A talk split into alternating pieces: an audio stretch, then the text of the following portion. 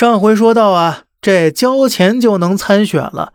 那么这游戏环节是怎么一步步进行下去的呢？哎，您可能会说呀，那即便过了金钱关，如果能力不足，不也会迟早露馅吗？哎，现在在美国搞政治，您以为能力算老几呢？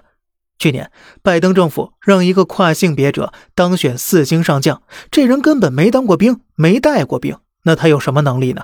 没有。但是他牛就牛在呀，那就切了小丁丁啊，从男人变成女人了。让他当四星上将啊，说明我老登不歧视跨性别者，甚至还愿意重用。于是呢，这样一番操作下来，就能赢得跨性别者的支持。这呀，也就是美国的政治乱象了。谁还关注什么实干能力呀？我就看你有多少标签，能代表多少群体。所以呢，桑托斯在不断给自己捏造各种身份。同性恋、华尔街精英、犹太后裔、天主教徒、动物环保人士、巴西移民，他将身份游戏呀，那是发挥到极致了。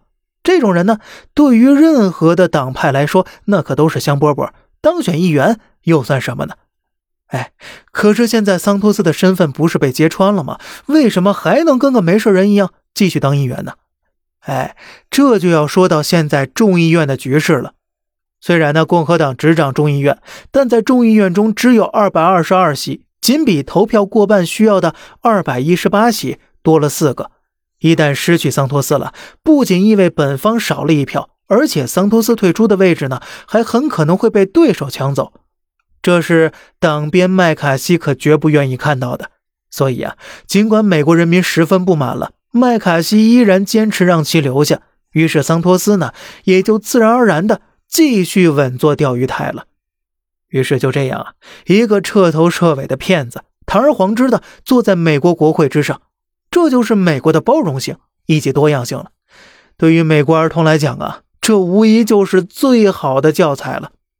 等到数年之后啊，中国儿童谈及梦想，说出成为航天员、科学家、老师时，美国儿童呢可能会嗤之以鼻：“嗨，你这算什么？没觉悟，没格局呀！”